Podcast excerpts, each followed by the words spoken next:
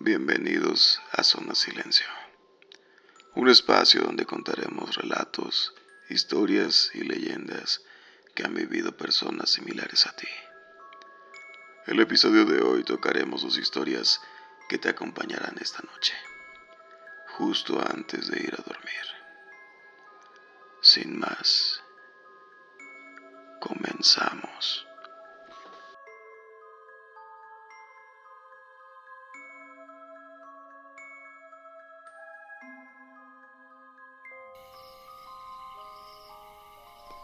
Insomnio.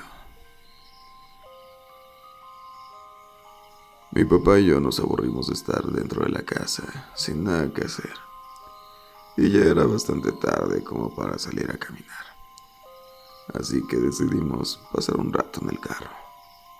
Entramos y nos pusimos a platicar de cualquier tontería. Cuando menos nos dimos cuenta, lo poco que quedaba de luz del atardecer desapareció y solo quedaban las estrellas y la luna. Pero de todas formas no teníamos mucha prisa por entrar. El carro estaba dentro de la casa, así que no corríamos ningún peligro.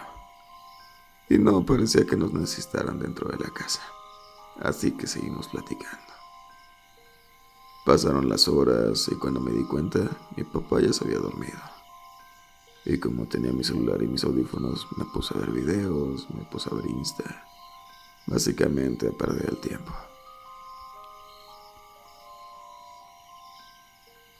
Para cuando me di cuenta ya eran las 2 de la mañana y pensé en entrar a casa.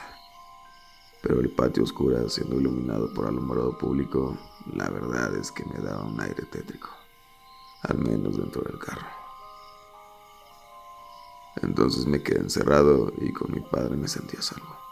Pero, ¿a salvo de qué? Afuera no había nada ni nadie salvo algún gato callejero y un par de grillos. Pero no podía evitar sentir que había algo afuera. Tantas historias de terror leídas a lo largo de mi vida habían dejado cierta paranoia en mí. Y aunque suena estúpido, preferí no correr ningún peligro. Si es que para empezar había uno. Y me quedé dormido en el carro hasta el amanecer. No era la primera vez que lo hacía y la falta de espacio pues no me molestaba. Me recosté, tratando de dormir, pero al insomnio le pareció apropiado aparecer justo esa noche. Escuchaba los ruidos de afuera, grillos, ladridos de los perros de los vecinos, incluso las respiraciones de mi papá. De repente, nada. Silencio total. Como si toda la ciudad estuviera dormida. Eso me ponía bastante incómodo. Y de la nada, una especie de palmada en el carro. Y para mi suerte, justo donde estaba mi cabeza. Sentí tanto miedo, no sabía qué hacer. No quería pararme porque no quería ver por la ventana y tampoco quería alzar la vista. Si despertaba a mi papá, seguramente me diría que no fue nada. Y probablemente así era, pero sinceramente no quería comprobarlo. Traté de concentrarme en dormir, pero no podía pensar en otra cosa que no fuera ese golpe. Y a manera de autotortura, me ponía a imaginar qué podía haber sido. Desde un animal que chocó con la puerta, a la bestia más aterradora del mundo. Pasaron lo que yo sentí como horas, que no debieron ser más de 15 minutos, y agarré coraje de volver hacia arriba. Para mi alivio, no había nada. Me relajé y me burlé de mi paranoia. Seguí volteando hacia la ventana. Me gustaba ver las estrellas, pero lamentablemente no fue lo único que vi. Un bulto un bulto negro que pasó rápidamente por la esquina inferior izquierda de la ventana, como si alguien pasara agachado para no ser visto. El miedo volvió en mí. Tenía ganas de gritar, de despertar a mi padre y salir corriendo para entrar a la casa, pero más miedo me daba la idea de salir y encontrar lo que fuera esa cosa. No sabía qué era, pero lo que sí sabía era que no quería tener grabada esa imagen en mi memoria por el resto de mi vida, si es que salía con vida de ese encuentro. No me levanté. Seguí recostado, sin voltear a ninguna ventana. Quería dormir hasta que amaneciera y entrar corriendo a la casa. Sin darme cuenta, el cansancio fue mayor que el miedo y me quedé dormido. Mi papá me levantó y vi la hora. Eran las seis de la mañana y había suficiente luz como para ver claramente todo el patio. Eso y que mi papá estuviera conmigo me relajaba mucho. Al abrir la puerta, dudé un poco en salir del carro. Después de unos segundos, estiré mi pierna lo suficientemente para que no estuviera cerca del carro al bajar. Sentía que pegar mi pierna al carro sería un error.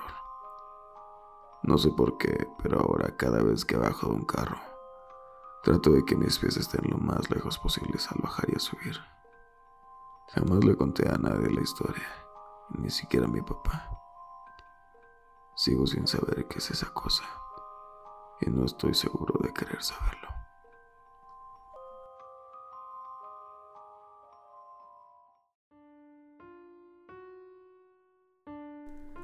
No te quites esos audífonos.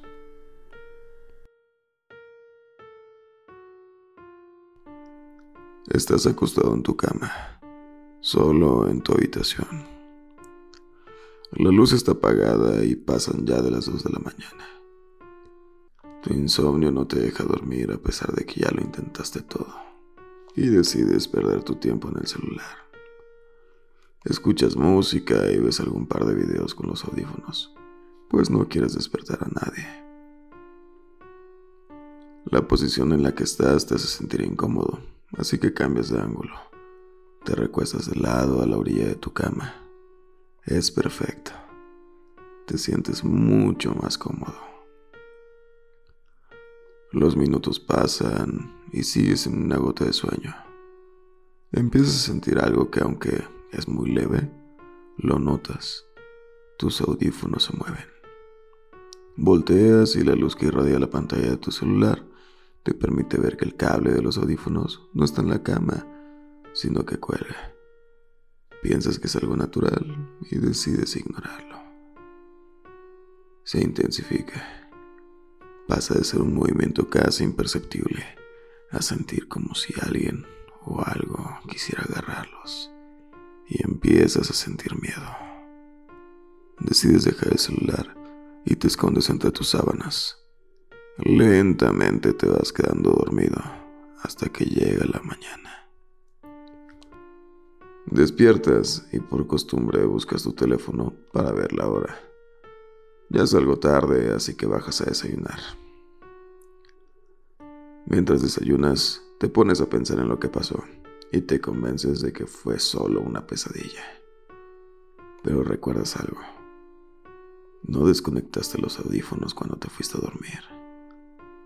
Y cuando despertaste, no estaban sobre la cama. Subes a tu habitación y empiezas a buscarlos. Ya lo hiciste en todos lados, pero no están y te viene a la mente. Bajo la cama. Con miedo lentamente asomas la cabeza.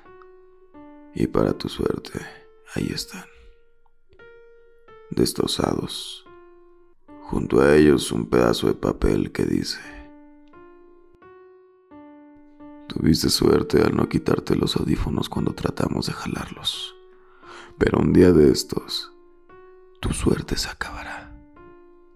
Y tu vida también.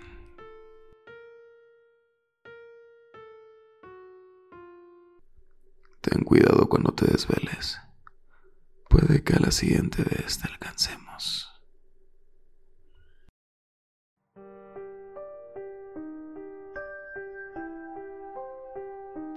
Si te gustó el episodio, ayúdame compartiendo y dejando tu like.